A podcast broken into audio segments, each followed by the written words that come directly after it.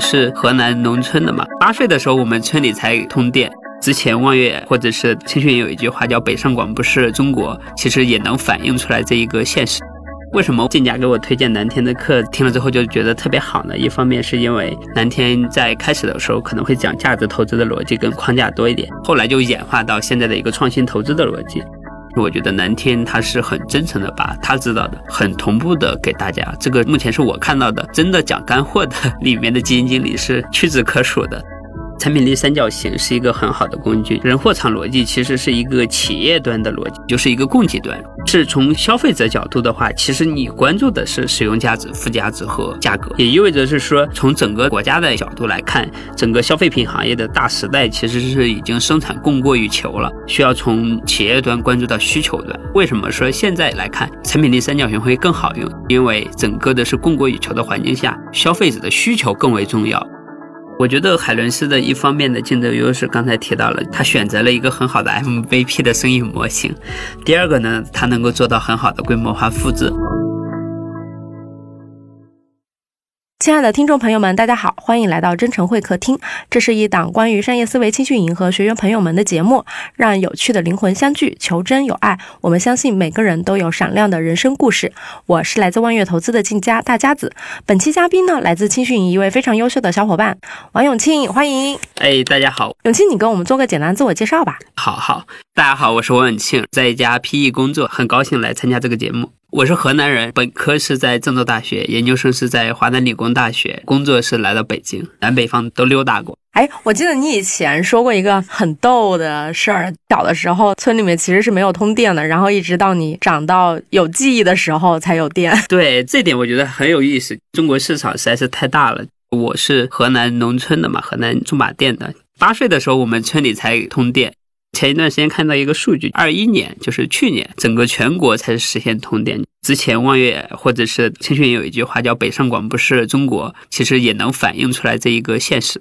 关于我的成长里面有两段比较重要的吧。刚才提到一个是通电，我的印象很深刻。第二个呢是后来去县城上学，因为从村里到县城有一个环境的改变。后来去读大学，在读大学里面，我觉得有一个事情是印象最深刻的，不是学习，而是二零一一年的时候，我买了第一部手机魅族 M 九。如果大家用过国产手机的话，在二零一一年的时候还是一个很潮流的一个东西，安卓二点零的系统，现在可能已经安卓好多代了。但是从现在看的话，其实当时可能是一个移动互联网渗透率可能只有百分之五左右的一个关键时刻。过去十年，尤其参加工作之后，你再看到这段经历的时候，你会觉得新一代的技术浪潮的崛起，其实就起源于二零零九到二零一一年这样的一个阶段。我觉得这个现在看特别有意思，当时可能就是买了一个手机。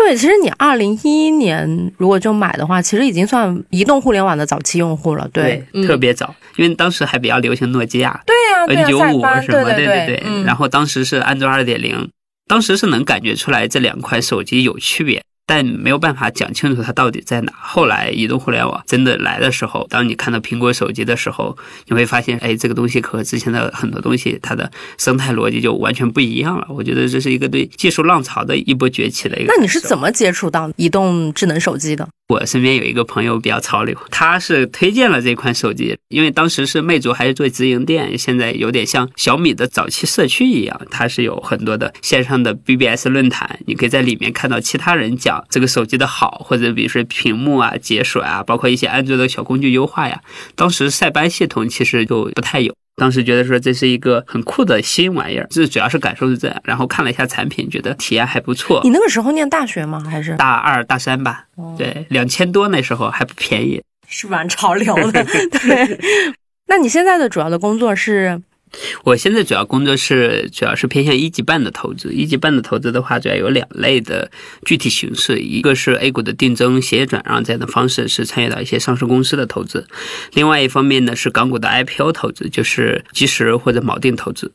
哎，永庆，那你跟我们说说你平时日常的工作是个什么样的？我可以简单聊一下在港股 IPO 这一块的一个情况。因为每年的话，港交所相当是有三百多家公司会去上市，包括一些新加坡的呀、日本的呀，或者东南亚一些公司。当然，大部分可能还是大陆的公司。在这个里面，我们要做一些初步筛选，可能会筛出来一百五十家公司去参与它的一个路演，去把这个公司的基本情况看一看。基于这样一个初步筛选之后，基于这个公司行业业务的一个基本情况，我们会再深入聊聊，差不多可能有四十家公司，把它的业务、财务，包括一些战略规划聊了解清楚。整体的一个 IPO 这一块是这样想，可能是有一些国内投资者其实看港股的比较少吧，大部分还是做 A 股。港股的新股市场和 A 股不太一样，A 股是偏打新，大部分能赚钱的一个市场。港股这一块其实不太一样，是一个机构为主的一个市场，它的 IPO 是偏市场的话定价，不一定是稳赚，但也有赚也有赔。那除了看新股，还有看别的吗？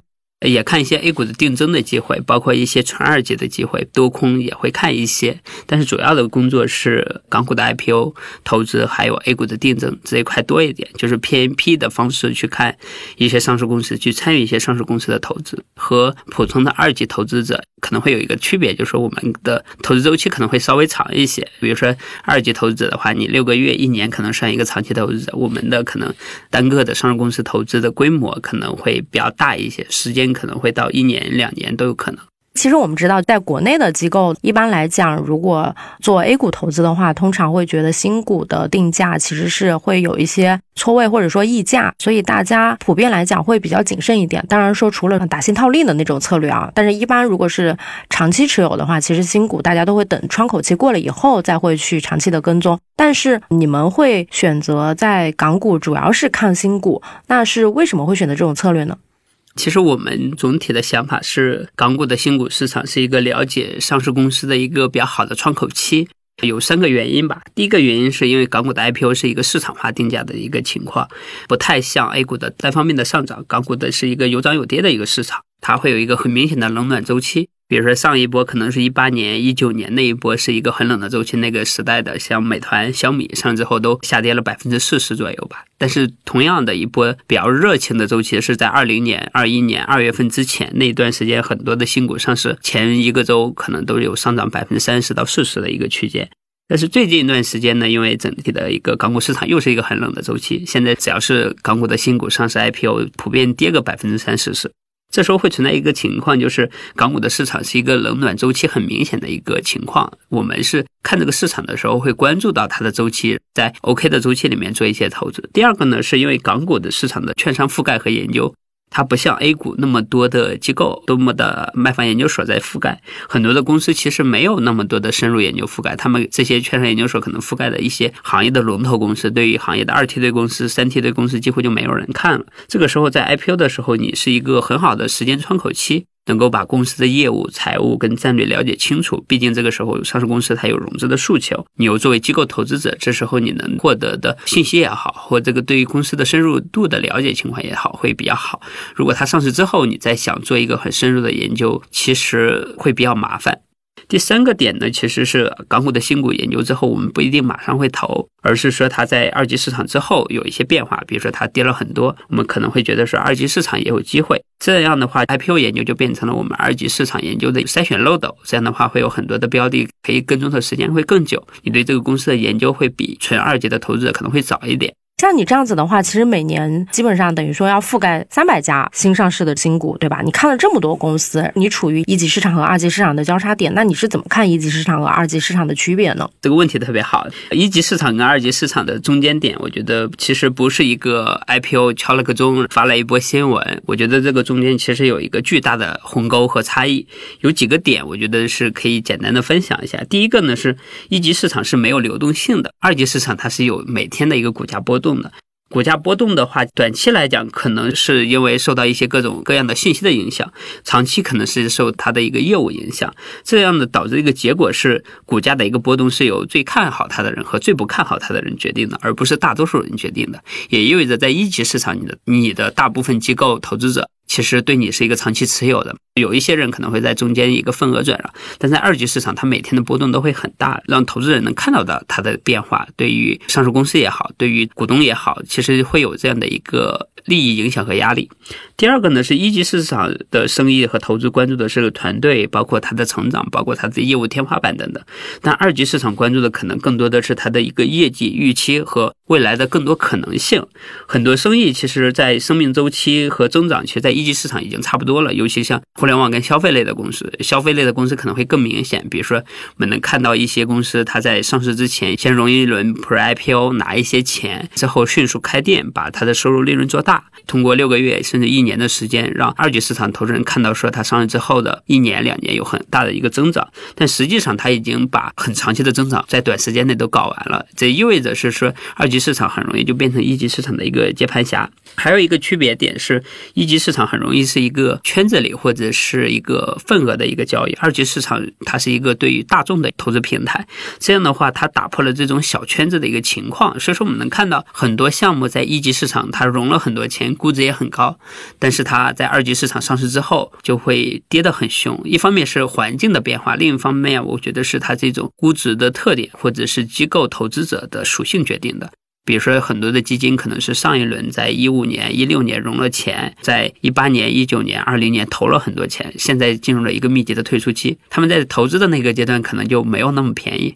现在二级市场环境也不太好，所以说这种破发情况和下跌幅度会特别惨。所以说我们现在很多人聊到新消费行业的二级市场的 IPO 之后暴跌，我觉得跟这个其实是有巨大的关联的。还有一个点，我觉得也比较重要。一级市场的一个单向的基金可能有五到十年的区间，所以说他投了一个项目之后，他能够容忍的时间周期比较久，以及能够给到创始团队的时间窗口期是比较长的，能够有更多可能性。尤其是当一个项目比较小的时候，你能看得到这个公司可能一步一步长大的概率。比如说一个开十家店开到五十家、一百家店，这种可能性是很容易实现的。但你在二级市场之后，你的规模体量是比较大的，这时候你说你从五百百家店你开了一千五百家店。甚至开的更多的时候，大家可能会有一些担心，尤其是二级市场，它会对于宏观环境、包括政策、包括一些市场监管等等，它就会更为敏感。真正的长期投资者是比较少的，导致估值差价会有很大的明显的特点。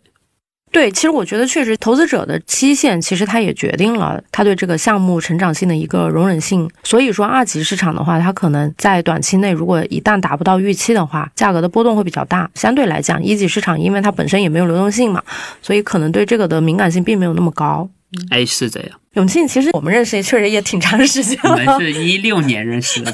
比较久了。嗯，最早好像其实也是读书会吧，我记得好像是那个时候。我记得我们参加活动的时候，也是有朋友带伯克希尔哈撒韦的喜事糖果回来嘛。对，所以其实那个时候我们探讨的比较多的是价值投资，但是后面的话，慢慢的可能哎，比如说我们也关注到商业，关注到创新，在不同的投资逻辑的演进当中，你有没有一些想跟大家分享的思考？现在我的想法更多的可能倾向于整个的投资，它是有不同的派别的嘛。无论是创新投资，还是传统的价投，或者是低估投资者，或者是 A 股的有一些主题型的投资者，我是觉得它只要是一个投资派别，它都是有它自己的武功路数和招数的，可能会体现在三个方面的循环。一个是当时的时代背景、金融环境、政策环境是什么样的；另外一个呢，就是它具体的投资策略，投资什么样的公司，它的组合是怎么管理的，它的交易是。怎么做的？这个就是基金经理或者是 GP 做的。另外一个就是 LP 的特点，LP 是要收益的，还是要一个稳健的，还是希望能够去冲一把、搏一把的这样的一个策略。也就是说，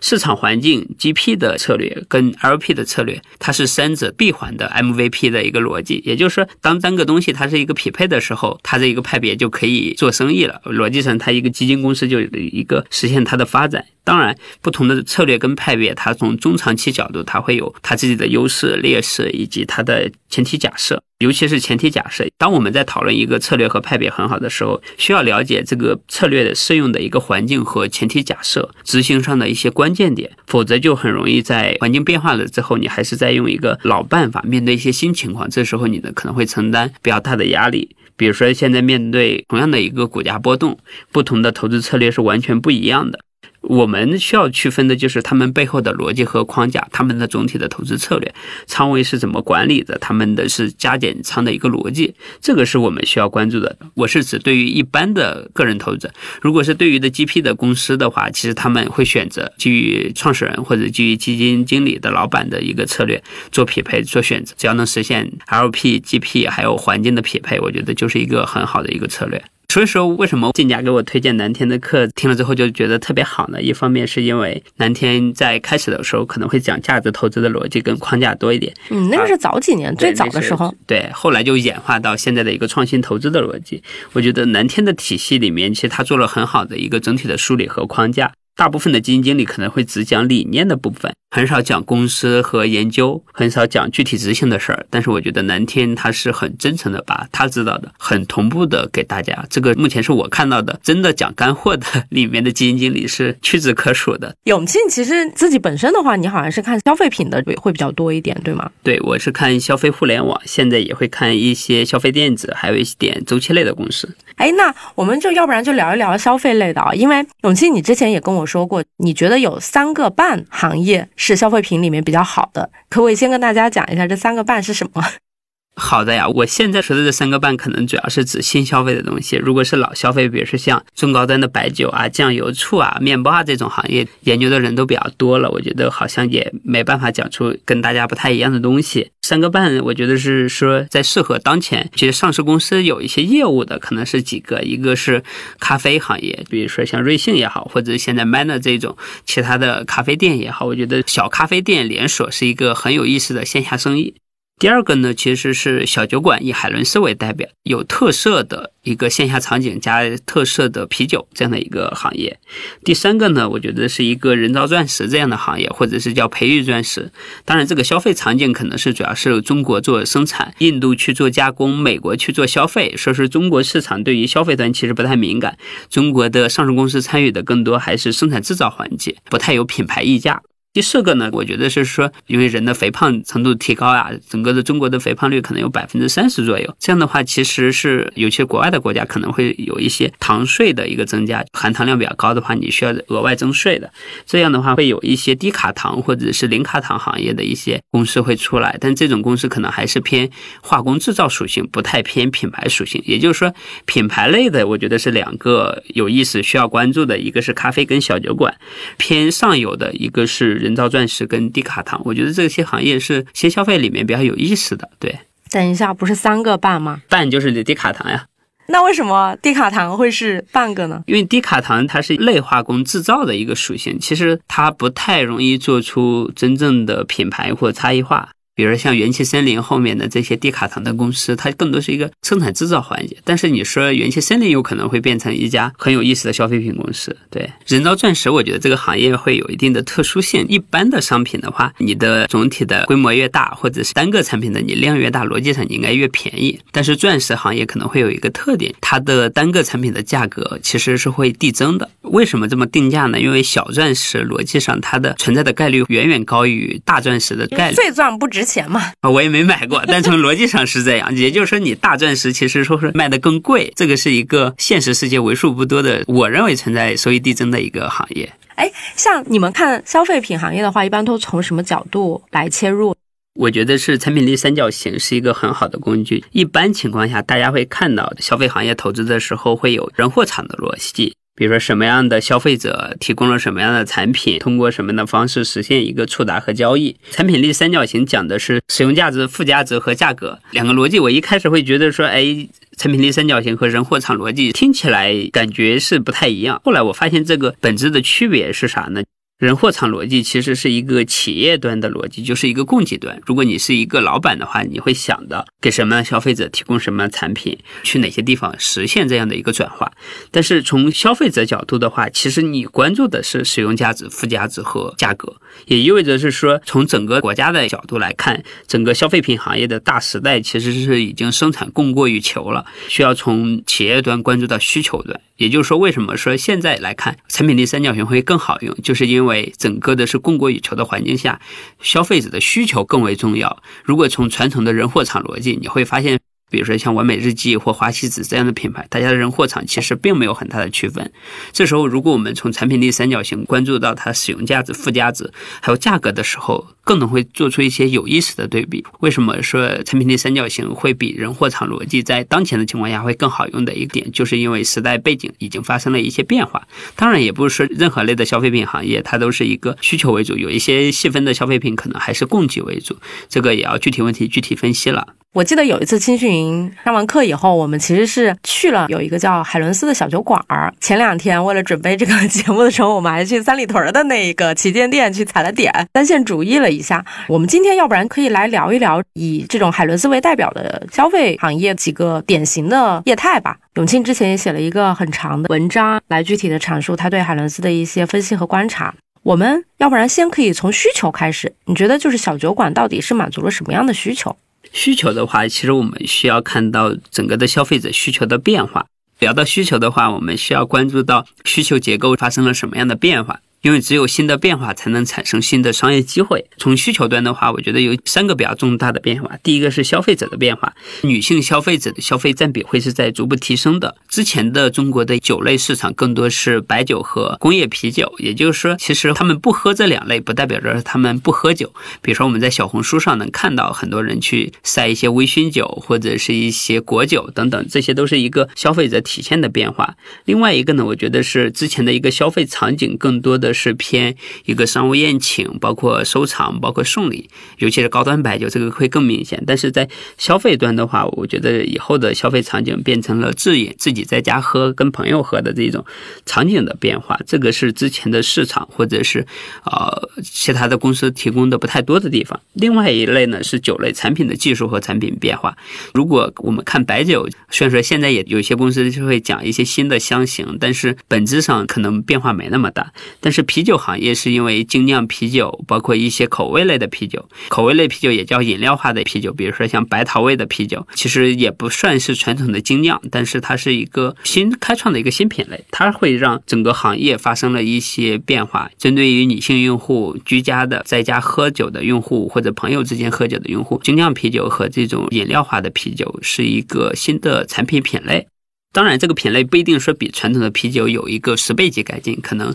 有一倍级、两倍级改进。如果价格上又比较友好的话，我觉得是一个新的行业机会。也意味着是说，以海伦斯为代表的公司，其实它满足了年轻群体，包括是关注口味、关注自饮啤酒、跟朋友喝酒的这样一个消费的需求场景。海伦斯的第一种店或者最小的 MVP 的呈现形式，其实我们能看到它在武汉这样的一些一二线城市，能看得到它一开。开始的店面更多的是偏向于在高校周边的，或者是高校周边的商场，比如说像北京，在对外经贸边上，其实是有一家。在地下室位置不是那么好的位置，但是它提供了一个高性价比、适合年轻人、安全消费。安全消费是指说传统意义上，比如说我们上一代可能对于酒吧的印象是黄赌毒这种属性很强，女性喝酒会感觉说，哎，是不是不太好，不太安全？对，包括价格可能也不太透明，会被宰的一种情况。如果是离你学校很近、环境 OK、安全、价格也很透明的环境下，我觉得是提供了新的这样的场景跟产品的话，是能够。俘获第一波的种子客群的最小的 MVP 是能够成立的，再加上之前何家跟我提到过一个点是说，海伦斯一开始的，比如说像大牌的啤酒，它会用一些零七的产品，能够把一开始的价格做起来。因为你一开始去找大牌去拿产品的时候，你的量太小的话，他们可能对你的价格并没有那么友好。一开始你如果用零七的话，可能是一个很好的破局点，但这个我也没办法看到其他地方有数据印证。所以说，对于海伦斯的话，你可以理解为它是学校周边的一个高性价比的喝酒的一个地方，让你跟朋友们吹牛聊天的地方。所以这是相当于它早期的第一个池塘哦，对，第一个池塘是很明显。比如说像最开始觉得这种店可能在它整个占比可能有百分之五十甚至更多的一个比例，后来的话，它为了拓店，可能会拓展到一些小商圈里，不是那种核心商圈，像北京这边，比如说像大兴啊，要么是很东边，要不然很西边的这些地地方，它会有一些性价比 OK 的位置去开。我觉得它是从大学店、商圈店这两类，现在在它整个体系里面，我觉得可能应该。有百分之七十的店都是这种。北京之前四家，现在应该有七八家。比如说像长楹天街那种地方，其实很适合，人口密度大，关注性价比，消费相对 OK。三里屯那家店，我觉得不是海伦是普通店的一个样子，它更多是一些品牌店，让大家知道这个地方有样板间。对，样板间，给投资人的样板间。对，因为我确实跟永庆去过外经贸的、三里屯的都去过，确实我觉得可能外经贸的那个业态会更加像它真实普遍的一个状态，因为它确实是在一个地下室嘛，面积也不大，门店儿其实也并不是特别临街。可能还真的得在巷子里面找进去的那一种，但是呢，它的那个营造的氛围，包括灯光啊或者怎么样的，让你感觉确实是一个正常的餐吧的那种感觉，并不会觉得到里面会有一个很神秘的负面，对对对对对对那种感觉，所以应该是它常见的店面的一个这种业态。三里屯那个的话，相对来讲，虽然说没有三里屯其他的品牌的那么炫酷，但是已经算是我觉得非常奢华了。进去以后，我真的都还是有点吃。吃惊，关于它装修的豪华程度，我在想，哇，它这个走低价的性价比到底能不能走通？但是后来永进跟我说，你看它没有在三里屯的主街，在一个巷子里背街，对对对对，但是还有人排队。其实前两天北京降温还挺冷的，但是对比特别明显，因为它周围的店其实也是酒吧，但是是需要到外面去招揽生意的，但是它在晚上可能十点左右，对吧？就还是有人排队的。那你觉得像小酒馆的用户啊，他到底是哪一些人群呢？因为我们刚才分析到是学生为主，这是他可能第一个池塘。第二个的话，可能是哎有一些新兴的注重性价比的新的这种白领阶层。可能还有一些是潮人，像三里屯这些肯定是穿着都非常时髦。但是我知道有一个朋友他做新消费的，他也给我提供了另一个视角。他就说，由于像海伦斯这种，其实它的客单价非常低嘛，实际上是晚上可能九十点以后是有很多些其他的收入并没有那么高，但是他晚上没有什么其他可以消费的场所，他其实是很多是会选择在酒吧。他说，最早这一群人可能去的是海底捞啊，因为 KTV 那个也是客单价比较低，但是。你可以消费比较长时间，然后在这里面一直可以待到凌晨嘛？因为你其实你回到你的住处，可能非常的狭小平字，待在那样的一个地方，可能晚上消费个几十块钱，然后可以比较放松的一个时间段。我简单说一下我去实地调研的一个感受。我是去北京的两三家店都去过，然后去过武汉的几家店。总体上去看到的店更多的是以年轻人为主，中年人其实坦白讲，我看到的不太多。至少去北京、武汉的这些城市的中年人不太多，更多的是年轻人，肉眼可及的，一看就是年轻人的状态。他们更多是喝酒聊天，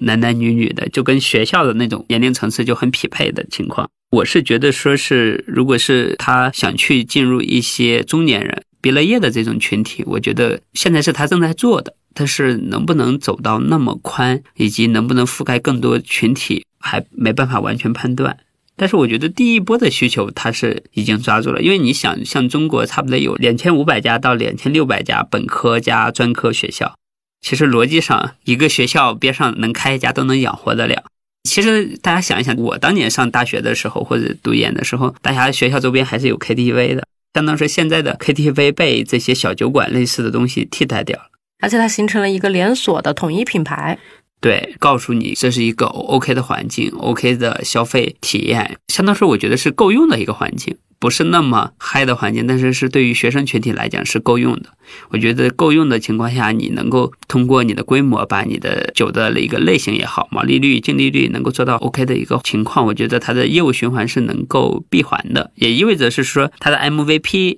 是出来了。第二个呢是相当于是它的一个业务实现闭环，它要实现它的规模化复制。如果这一步也能做得很好，第三步就要看它的池塘能不能拓展到其他领域，把天花板打开，三步走的一个策略嘛。那我们来聊一聊海伦斯的产品三角形，你觉得是怎么样的？第一个呢，从使用价值角度，我是觉得说它是比工业啤酒好喝的，但是比传统的我们去的，比如说北京有些牛皮糖啊、金 A 啊这种精酿啤酒，我是觉得是说略差的。工业啤酒跟精酿啤酒或者是饮料化的啤酒比起来呢，工业啤酒的其实口感度，包括对用户友好的程度，尤其对女性用户的友好程度是偏差的。另外一个呢是，比如说像无论是口味上，无论是它的感受上，其实很少见女生拿一个大瓶的工业啤酒，比如说像雪花这种在喝。但是你在小酒馆的话，大家都喝一些这种酒，我觉得是 OK 的。另外一个呢是海伦斯的所谓的精酿或者是白桃味，其实我觉得更多是饮料化饮酒的一个范畴。从它收入端来看，也是饮料化饮酒会高于它所谓的海伦斯精酿的一个比重。饮料化饮酒就是白桃味、葡萄味这样的一些产品，更适合男女生用户的产品体验。和精酿啤酒比起来，精酿啤酒更多是北京有很多的线下店嘛，但是各个品牌都有可能每个都有几家店这种情况。这种啤酒的是一个的啤酒，其实口感我觉得会更丰富一点，包括当然它价格也会更贵嘛，单杯可能卖到五十块到六十块的这个情况。精酿啤酒的感受上，我觉得是好喝，但是贵。另外一个呢，我觉得是在价格方面的话，海伦是打造了这个品类里面的性价比。它不是跟工业啤酒比，也不是跟精酿啤酒比，它是属于果味啤酒品类里面的一个性价比。比如说像华润啤酒、百威啤酒性价比的话，绝对是没办法做到这么大的体量。所以说工业啤酒里面，海伦斯是没办法跟华润、百威这样的公司比的，因为产能竞争格局就完全不一样。但海伦是自己去找人去代工生产啤酒，自己去销售，通过开更多的店把量做大，实现更低的成本，由牛去开更多的店，然后更大的销量，形成这样的一个持续循环。但这个循环它绝对是有一定的天花板的。但是在当前的情况下，我觉得还是有一定的空间，因为跟同业公司现在的差距会比较大，因为它有八百家店，同业可能最大的只有几十家店、一百家店，这个差距会比较大，能够在性价比上它能够做出的空间是有的。另外一个呢是海伦斯，确实是第一波去搞这种精酿啤酒或者是饮料化啤酒连锁的生意的一家公司。它上市之前，我从没有听过这个行业，我也没听过这家公司的名字。就是看招股书的时候，发现竟然有一家店，它开了三百多家，在网上大众点评、小红书上看到还有人在说它，很低调的一家公司。当时就觉得说这样的公司有点异常。然后我去跟一些做精酿啤酒代工的公司聊过，他就给我提了一个点，是说一次性订购十万瓶是这个行业很大的价格差异点，低于十万瓶跟高于十万瓶，它的单瓶的价格能够差个百分之三十左右，这个其实是一个很大的价差比重了。所以说规模大的优势主要是体现在单次的订购比重上，因为它要单批量的生产，包括海伦斯也都是去找一些啤酒厂去代工生产，因为中国的啤酒生产能力是一个产能过剩的情况。渠道获客品牌是难的，中国啤酒的生产能力是很强的，因为啤酒行业这么多年其实没有很大的技术变化，只是有一个口味配方的变化，不存在说国外垄断还是什么东西。永庆刚才跟我们分享的，其实主要还是在啤酒的品类，或者说是啤酒精酿以及果味啤酒的区分嘛。但是因为我们知道，其实海伦斯它相当于有一点像提供了一个整体方案，既给了你这个产品，我还有一个场景，对。其实这个时候，它的产品替代选择可能就不一定是说完全对标华润、百威，对，它可能还得对比星巴克或者是。其他的 对比 KTV，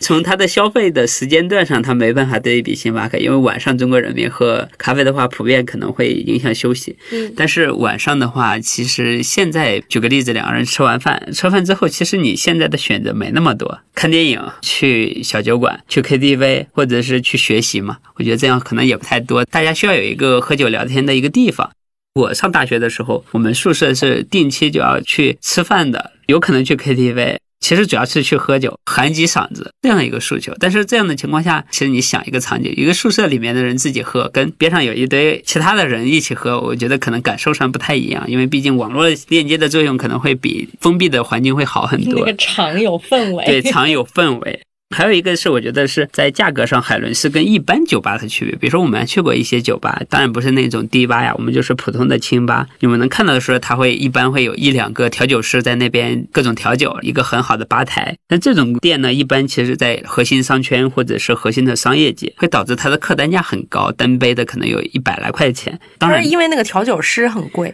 调酒师加酒都很贵，它的基酒很贵。这种生意会导致一个关键点，就是获客不太稳定。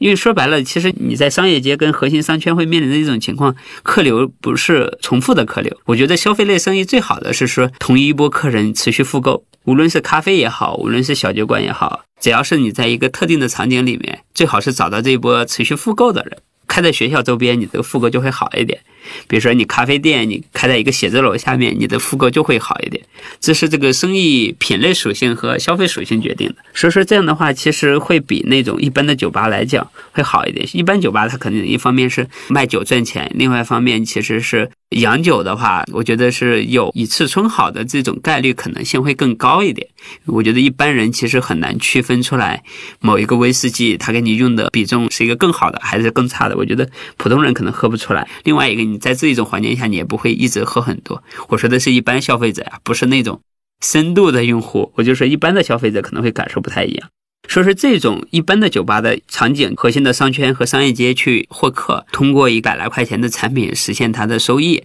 个别的时候可能会以次充好的这样的一种产品结构，多赚一点钱。这是他们的一个生意循环，所以说他们生意循环里面需要给商业街租金，包括调酒师这样的成本都变得很麻烦的点。单个店它可能会赚钱，但是如果是从规模化复制的角度，它其实很难去做规模化复制，因为选址、店长、配酒，它就有太多的不太确定的地方。所以说，我们很少看到说单个的酒吧，一般的酒吧它能够开很多的店的。这个在消费品类里面，我觉得规模不是很多品类的朋友，更多是敌人。比如说，一个老板在一个北京可能开几家店，我觉得可能是一个老板的极限。再去其他地方开几家店，它就会存在很多不太确定的地方，没办法标准化，以及环境它不太容易标准化选。另外一个是，比如说大家都开在商业街，就会很容易卷。比如说像双井那边一条街开了五六家。大家也没办法做到产品之间的性价比，比如说 A 的酒吧跟 B 的酒吧，其实大家可能上游的进酒来源都一样，各个酒的其实口感就看调酒师了，其实也很难做出差异化。那如果是海伦斯开在这种地方，可能不会选这种商业街，但是海伦斯跟一般的，比如说小酒吧的一个区别就是，它规模化的产品导致它的产品上就比别人先便宜百分之三十了。他就能把性价比做起来。为啥他能做起来？因为他的单次采购量足够大。第二个呢，他的环境能够和边上的店能够做的差不多。第三个呢，他如果他又不靠去搞乱七八糟的去赚钱，这样的话，他的环境包括他的消费能够持续复购，他就形成了一个小的 MVP 的持续正循环。对，就是聊到这里的时候，我觉得要科普一下，可能很多听众朋友们他不太清楚，酒吧其实它也是分很多种类的。其实永清刚才已经说了，海伦斯小酒馆其实是属于轻吧这种品类。然后呢，其实还有的是比较重的低吧，可能还有一些其他的。喝酒的地方，我觉得大概分几类吧。第一类呢，就是我们从。店的大小来看，第一种可能是那种蹦迪的呀，那种有舞池的呀，那种跟海伦是完全没啥关系，他们是社会人的地方。这种迪吧的这个业态的话，它主要是说喝酒是有，但是更主要的是一个舞池，大家在里面来嗨。它这里面整个背景音乐是非常非常重型的那种，节奏很欢快的那种音乐。这种种类一般都是叫做迪吧，对吧？第二个的话就是清吧，就是以这种小酒馆为代表的。对，小酒馆是一类，另外一类其实，在商业街里。里面我们能够看到一些，比如像北京这边就是双井这边，包括三里屯那边也有很多的这种小酒吧，它可能不大，十来张桌子这种，有很大的吧台。我觉得这种是小红书上打卡人比较多的，因为它的氛围感很好，格调很好，很适合拍照。单杯的价格可能在一百到两百区间。可能你在那边喝一两杯，待一两个小时聊聊天，挺放松的一个环境。对，在这种业态下呢，它一般其实都不太提供餐饮，或者是很简单的餐食，主要靠酒。一般来讲的话，这种是没有驻唱的，基本上都是放一些背景音，可能比较轻缓的，或者是那些音乐，主要是大家各自每桌各自来喝酒聊事情。第三类呢，比如说像葡萄里这种参加酒，包括二马酒馆，这也是参加酒。无论是你偏西餐的，还是偏川菜的，我觉得他那种有驻唱，或者是驻唱加大店，加上客单价可能在一百多，餐饮加喝酒一起，偏商务加上聚会，这种属性会强一点。对，在这种业态下，通常其实是有驻唱的，或者说现在市场上也有比较多的那种所谓的 live house。live house 能算到这一种吗？不算，那 live house 就是第四种。live house 我觉得更多偏音乐属性消费更轻。第四种，其实还有一种，我觉得像卖精酿啤酒的，比如像牛皮糖、金 A 这种精酿啤酒为主，加一些小的餐饮，汉堡呀，或者是炸串呀这种。其实我理解，像精酿啤酒的话，它更有点像品牌精酿啤酒的直营店。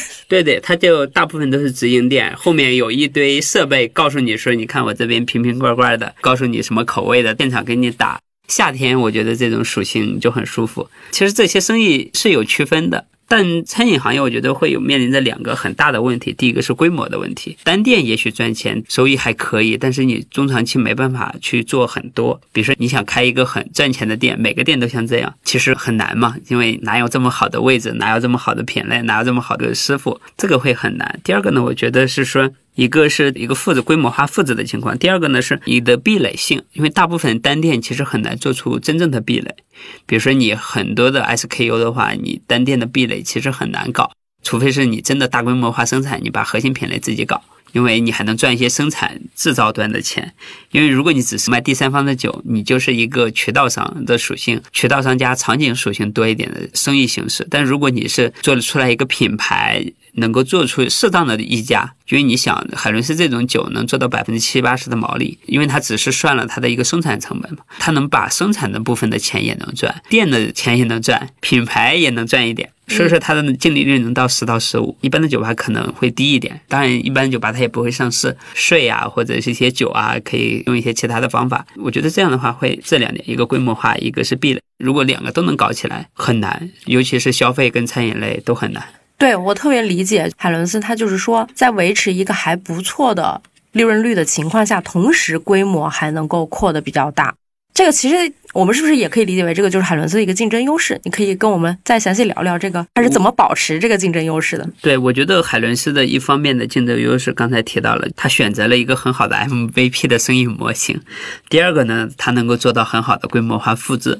他是怎么去做复制和去提升它的壁垒，或者是去更容易开店呢？它有几个方法。第一个呢是它是控制了品类的，它的品类里面主要是酒为主，加上一些小吃饮料，相当说是一般的店、一般的餐饮有餐饮的店，它更多是希望做一些堂食，就是可以吃的，比如说现场做的炒菜啊或者炸串啊什么的。海伦斯的品类克制的更为明显，比如说它只需要在微波炉给你加个热，很多地方都没有厨房。没有厨房意味着你不需要大厨，不需要什么东西，它都是半成品，然后给你加热就 OK 了。它的生产工艺流程是很简单粗暴的。如果你有其他想吃的，你可以在他家点外卖。啊，这个也很有意思。这个我觉得很异常。对，它的小程序是向周围商家开源的。对，相当于说是我们很少见到一家店说你可以在自己家店点外卖，以及点周边家店的外卖的。对，所以我们在三里屯那个附近的时候，发现它旁边都有一个或者几家吧，成为它的供货商。对，就是烤串儿啊，然后或者是那种炸薯条或者什么之类的。这个实际上就可以形成一个业态了。通过这样的方法，他相当于是他把自己擅长的东西做到，其他的他不做，因为他知道说如果做了这些炸串啊，包括烤串儿，包括乱七八糟的，他会让他的生意变得很重，以及难以管控。我觉得这个老板在控制品类方面是有一套自己逻辑的。第二个呢，是他没有调酒师，也没有大厨。他所谓的调酒，就是把瓶子打开，然后按比例给你倒一下，有可能也不按比例，有可能就是说直接给你按照杯子给你倒一下，就很简单，不像说你需要花很多钱找一个酒吧的那种调酒师，很帅，说你很贵。另外一个这样的话，其实他也就更容易去方便他去招员工以及去拓店，因为你没有大厨的限制跟壁垒嘛。其实咖啡行业也一样，你是搞自动化的这种设备，还是偏半自动化的？半自动化的你就需要有咖啡师做出来产品以及保持稳定性。你全自动的话，你就直接用豆子直接搞，其实对咖啡师的要求就会降低。调酒师也是一个跟餐饮馆里面很重要的点，就是怎么控制人。还有一块呢，是它也没有大厨。刚才提到了酒家餐的情况下，海伦斯的小吃只有八种到十种左右，比如说花生啊、芥末黄瓜呀、鸡块呀、豆皮啊，这种都很简单。如果你去过二麻酒馆的话，你会发现它餐饮品类可能有几十个。炸酱面呀、担担面，各种都有，很全，还有各种好吃的。但是我觉得它是两类的一个选择。另外一个呢，它没有 DJ 和驻唱歌手，这个我觉得也是很有意思的地方。亚伦斯的很多的店，它的背景音乐其实是统一调控的，总部统一了控了每个店的放的歌，或者有可能我不知道是不是集团给每家店都一样，但是它是可以控制的。它的音量的大小是基于店里面的分贝做自动化调整的。如果人很少或人很多，它会根据这个声音上下调节上下调节的自动化调节的一个东西，也不需要让店长去选音乐什么。但是粉丝或者是你关注他们小程序的，你要去这家店，你可以申请点歌，但是你会发现都是一些流行性的流行歌手的歌多一点。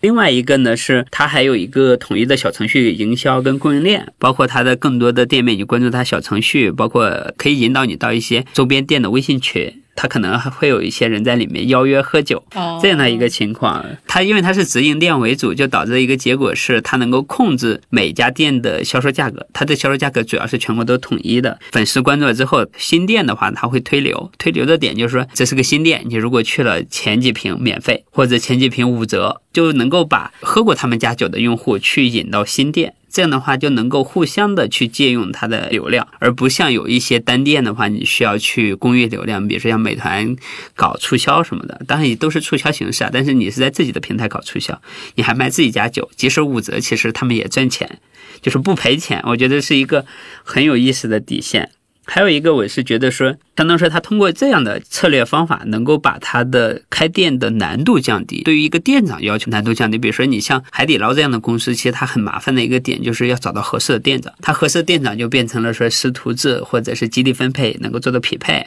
但是你对于这种小酒吧，你其实很难做到师徒制。它就相当说是通过供应链、通过营销、通过大厨、通过控 SKU，让一个店长变得容易。因为你要开八百家店、两千家店，找到店长很麻烦。相当说我把难度从一百分降到五十，那我这个就容易一些。我脑洞有点大开，他这个培养店长的感觉其实是有点像连锁的幺幺便利店，对便利店的那个逻辑。比如说可能会有店长手册，其实供应链啊，或者是 SKU 啊这些东西，其实都是给你搞好了，对，不需要他管。对你只要把这个流程管理、运营这些东西稍微弄一下就可以了。店长主要负责管理店面，包括环境，包括跟当地政府监管部门打交道。至于库存，包括测算，包括员工的激励，包括音乐，刚才。提到了，我觉得是不难。我跟北京的一个店员聊过，他说在他们店的话，如果工作两年到三年，就有可能会当店长了。刚毕业，他需要的技能点没有那么没那么难，因为他这个相对可控一点。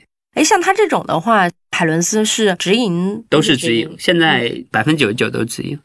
为啥它这个行业需要做直营呢？第一个呢，如果不直营的话，它会存在几个风险点。逻辑上，它这种店其实可以赚更多钱。比如说，如果区域市场里面，比如说你在一个三线城市，当地表示竞对很弱，KTV 也很弱，这样的话，其实你是能够远远领先，说你不只是赚十到十五个的净利率的，你有可能能赚百分之二十到二十五。如果是加盟店的话，对他来讲，我是卖十块，还卖十二。其实就很容易失控了，就会导致说一个品牌在不同的地方价格会完全的不太一样。我觉得这样的话会对于它的整个品牌会有一些影响。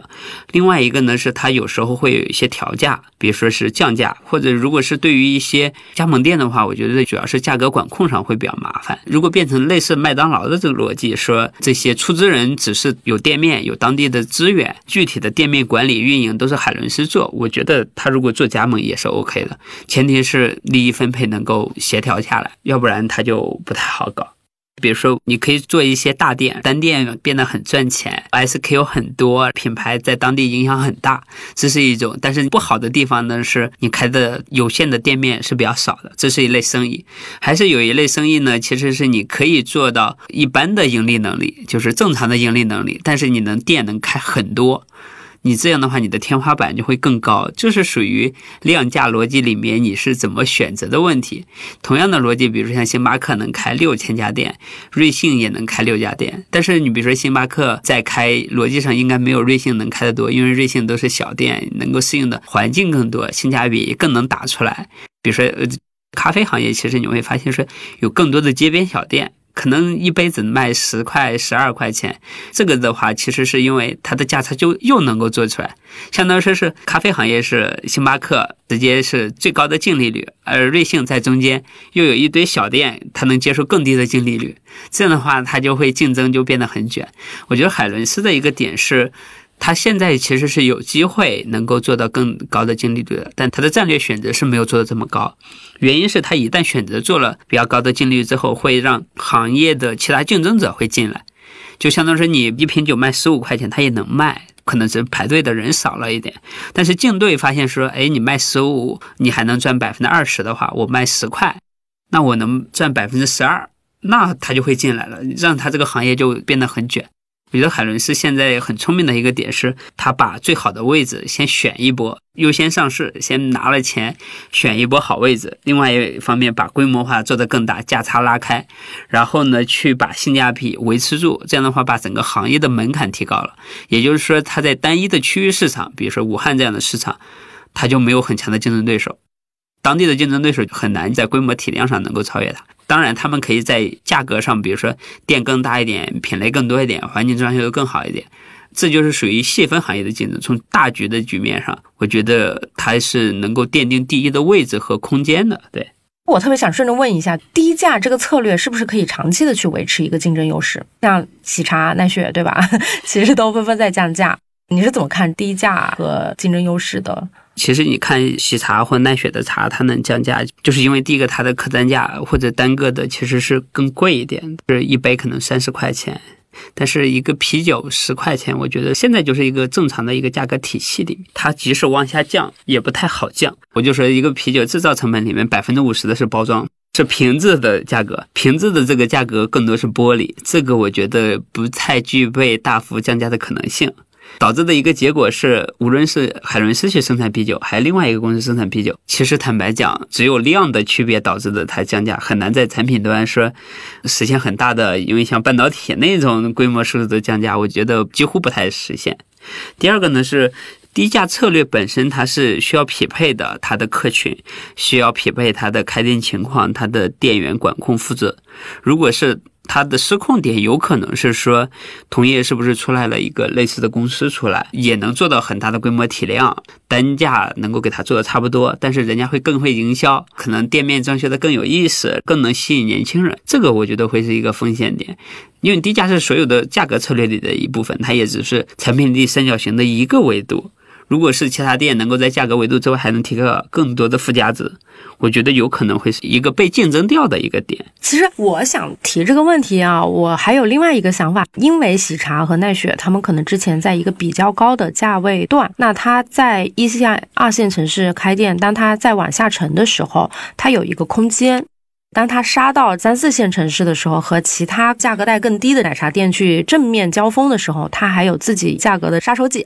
如果是这样的话，其实你看蜜雪冰城，你其实蜜雪冰城有一万多家店。蜜雪冰城的核心在二三四五线城市，我们县都有五六家，有一家店还贼大。我就想表达一个，就是性价比是生意的其中一个维度。如果是喜茶要去二三四线城市，你要用喜茶这个名字，你要推出一些低价的产品，那你就要做供应链管控，或者是牺牲一定的质量，或者是你只能选择几个 SKU 能够做到低价，比如说有三十个产品。但有三款或者五款产品，你能做到相对便宜，比如说十五块钱、二十块钱，其他的产品可能都三十块钱。我觉得这是容易做得到的。但你想说喜茶总体的价格下差很大，我觉得是困难的，除非你要牺牲掉一定的质量。比如说像喜茶这样的，如果它水果奶的成分占比特别高，你的规模效应其实也不太容易起来。因为水果的季节性供应，包括库存管理会很麻烦。但如果你是做的偏质量差一点的奶制品，或者是质量差一点的这种原料，你的产品的质量可能就变得跟其他的拉不太开，我觉得会很尴尬。但是它确实变成了一个吸引新用户的一个工具的产品，就是说我喜茶也有十几块钱的产品，你之前可能只是去蜜雪冰城喝十块钱的东西，你现在也可以喝喝喜茶。我觉得只是它的一个价格带的延伸，往下多了一个产品线，但不太会冲击到很大的影响，因为其他这种店还主要在一二线城市为主。另外一个，其实海伦斯这种店也主要二三线城市为主，一线城市根据它的披露是亏钱的，一线城市房租太贵了，是导致它是亏钱的，二三线城市都是赚钱的。哦，所以其实它的逻辑就是它往下打没有问题，但是它往上打的话，其实是有点难。因为在北京，你去喝海伦斯，大家不觉得咋样？但你去一个市里这种城市，你去喝海伦斯，大家还是一个潮流的地方。哎，那我就探讨一下啊，像有一个茶颜悦色，其实也是执行性价比的路线嘛。它其实在往上打的时候，去一二线城市的时候也打不开，就是因为它的这个定价策略。如果用这个定价策略去一二线城市的话，就很难盈利。所以我在想，就是海伦斯是不是也有这种问题？那还是说他战略性的就放弃掉高租金、高人力的这种？对他的场景选择上，所以说他第一波会选择在高校的一个点，就是他的客群是偏学生群体，不太偏商圈。一开始不太偏商圈的点，就是商圈的获客成本太贵了，没办法付给商场太多钱。但是在学校周边的话，稍微远一个一公里，其实也是 OK 的，因为学生是能够接受的。我觉得这是一个选择。另外一个呢，这就是品类的区别。比如说奶茶品类跟海伦斯这样有一个很大的差别，就是啤酒，尤其它这种瓶装的啤酒是能够做后端的大规模生产制造的。无论是喜茶也好，奈雪的茶也好，或者茶颜悦色也好，它现场的制作成本是巨大的。无论是奶，无论是员工，无论是现场点单。它这个成本是很高的，但是你在大规模生产时，你生产几万瓶的白桃味的啤酒，还有葡萄味的啤酒，你都是大批量运到店里了，你这个是相对容易的，因为现场的人不负责生产制造，现场的人只负责开瓶倒一下，这个会让它大规模的生产复制是在后端的。我觉得这个是巨大的区别。如果你是靠前端的人跟材料的话，这个就是我刚才提到的规模化复制扩张的问题。就很难去做规模化复制扩张，除非是你很强的一个人员管控、营销，包括产品培训体系。但是规模越大越不好搞。但是如果你只有十家店，你说你开到五十家店、一百家店，我觉得这个是有一些品类是能够做得到的。你发现说有一些地方它是有一些区域的奶茶店，可能一个店长、一个老板管了三五家店。茶颜悦色就特别明显啊，有效区就是湖南，它其实往湖北拓或者往广东拓，其实都没有那么容易。奶茶这个生意目前来看，没有小酒馆、没有咖啡好的一个原因，就是现场的制作复杂程度以及人员材料要求太高了。所以你觉得咖啡的可复制性会更强？咖啡其实它制作环节很简单，因为普通的咖啡店它就是买好了熟豆，在店里面直接加工，无论是全自动化的设备加工还是半自动化的设备加工。有一些精品咖啡会加各种口味啊，它的加工难度不像奶茶，尤其是水果奶茶这种高，因为水果奶茶的库存管理也会很麻烦，包括不同的水果保质期啊。咖啡豆不太明显，咖啡豆能放很久。第二个呢，我觉得咖啡的毛利环节会很高。从熟豆到咖啡本身的价差是很大的，因为你的咖啡粉的量容易控一点，以及你加了一些其他东西，一杯卖二十块钱，你的毛利率是很高的，你给了你很大的空间高。第三个呢是有一些咖啡店它是没有线下的一个让你坐着休息的地方，比如说像瑞幸这种，它就是一个加工的地方，就是几平米在一个商场下面，它这种就不用承担了很大的租金成本。因为是消费者自己拿着走，那所以说他不需要线下消费场景，他的租金其实是可控了，因为他也不复制租金成本。这样的话，我觉得小店的连锁咖啡生意能够做复制的连锁生意是 OK 的。但是如果你是要靠咖啡师依赖的话，就会变得麻烦，就又回到了那个人的问题了。对，嗯嗯，好，那我们就进入到第三趴啊，永庆来跟我们说说怎么知道我们青训营的吧。青训营是静佳推荐的，但是我认识静佳，刚才提到就是因为另外一个组织的原因，然后也是网络链接。对呀对呀，就是我就觉得是这都是一个网络效应的先后因果联系吧。应该是在一九年春季参加的。那你参加青训营之后，你觉得有没有收获？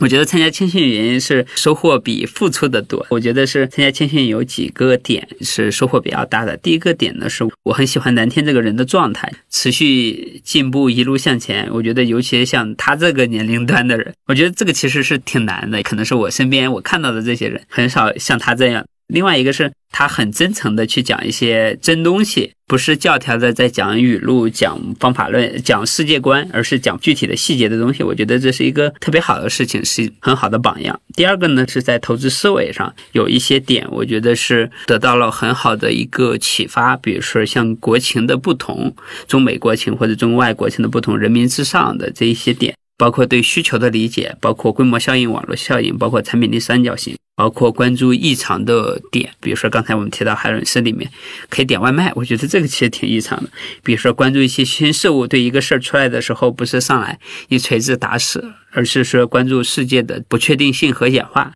关注异常，关注新事物，去三线主义看实物查实情，我觉得这些都是很好的思维和方法。尤其是它提供了一个具体的执行的细节，这个我觉得是很少见的。举个例子，我之前看过一个新行业起来的话，一个关键点是百分之十五的渗透率。其实我不知道为啥，后来分享之后我才知道说，哦，原来它是跨越鸿沟的一个逻辑点。这时候其实你能知道市面上或者是普通的大家讲的很多的大佬语录里面背后的真实情况，但是这些其实其他地方很少人会有人讲。另外一个，我觉得是他一直在讲网络链接，包括提供价值等等。我觉得这也是我持续写公众号的一个逻辑出发点。第三个呢，我是觉得是是有一波很有意思的人，求真有爱，各种各样的人。比如说我们之前还在北京线下打卡过一些，比如说海伦斯呀、画眉呀，还有植物肉的店呀，包括还去试驾过电动车呀。之前还一起打羽毛球啊，因为青训营还加入过写作群。我觉得这些都是对于个人成长是挺有意义的，有一波一起同行的人。好，今天非常非常感谢永庆做客我们真诚会客厅啊，他跟我们分享了，首先就是成长经历，从农村到城镇的过程中，亲身体验到了通网通电城镇化的一个过程，后来也跟我们分享了在具体工作当中，身处一级半市场具体的一些工作情况，然后分享了他认为一级市场和二级市场的一些理解和区别。我们还聊到了永庆在青训营里面的一些收获，利用青训营的框架来拆分了一下。一个很有意思的消费品公司海伦斯小酒馆，永庆跟我们聊了这个小酒馆的产品力三角形、需求、用户、竞争优势、规模效应等等。所以非常非常感谢今天永庆给我们带来的商业观察，我们下期再会，拜拜。好，再见。